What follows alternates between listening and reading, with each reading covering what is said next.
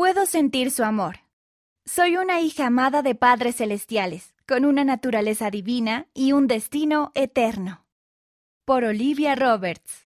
En mi primer año de escuela secundaria, un trastorno alimentario tomó el control de mi vida.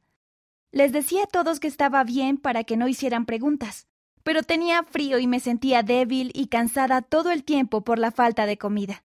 Perdí el interés por las cosas que antes me encantaban e incluso dejé de orar al Padre Celestial. Me sentía culpable de no ser la persona que pensaba que debía ser.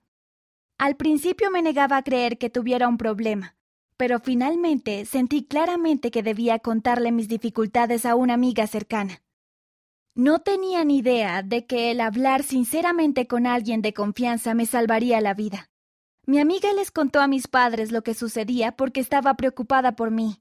Cuando finalmente les conté yo misma la verdad, sentí el amor del Padre Celestial con más fuerza que nunca antes. Ese amor se reflejaba en el amor que mis padres y el resto de mis amigos y familiares me mostraron. El apoyo que me brindaron a la manera de Cristo me ayudó a aceptar que tenía un trastorno alimentario y que con la ayuda del Padre Celestial iba a superarlo. El comienzo de mi recuperación fue el camino más difícil que he recorrido. Todos los días después de la escuela iba al hospital para recibir terapia y tratamiento.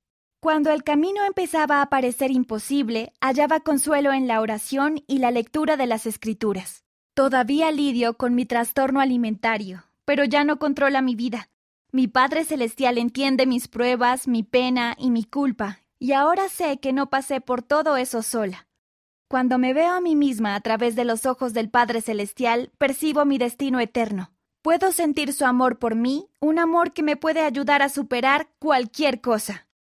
La autora vive en Alabama, Estados Unidos.